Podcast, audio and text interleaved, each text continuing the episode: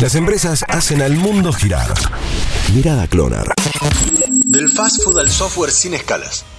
Si fuese en el ámbito deportivo, particularmente en el fútbol, hablaríamos de préstamo de jugadores de un equipo a otro. En el ámbito corporativo y en esta ocasión en particular, hablamos de préstamos de empleados desde una empresa, desde Arco Dorados, la dueña de McDonald's en Argentina, a empresas de software como por ejemplo Mercado Libre a través de la Cámara de la Industria Argentina del Software. Se trata de unos 200 empleados de la cadena de hamburguesas que pasarán de manera temporaria a brindar sus servicios en la empresa de software, pero claro, no estarán sirviendo hamburguesas, sino que estarán trabajando particularmente en lo que necesiten estas eh, compañías de software. Hay unas 1.800 empresas que estarán tomando estos 200 empleados y les pagarán el sueldo y lo dejará de hacer, por supuesto, Arcos Dorados. Lo cierto es que la industria del software es una de las más crecientes en el país. Actualmente son 115.000 empleados los que tienen y apuntan a llegar al 2030 con 500.000 empleos. Desde Arcos Dorados se apunta a la capacitación de estos trabajadores que son 200 sobre 15.000 que tiene la compañía en todo el país.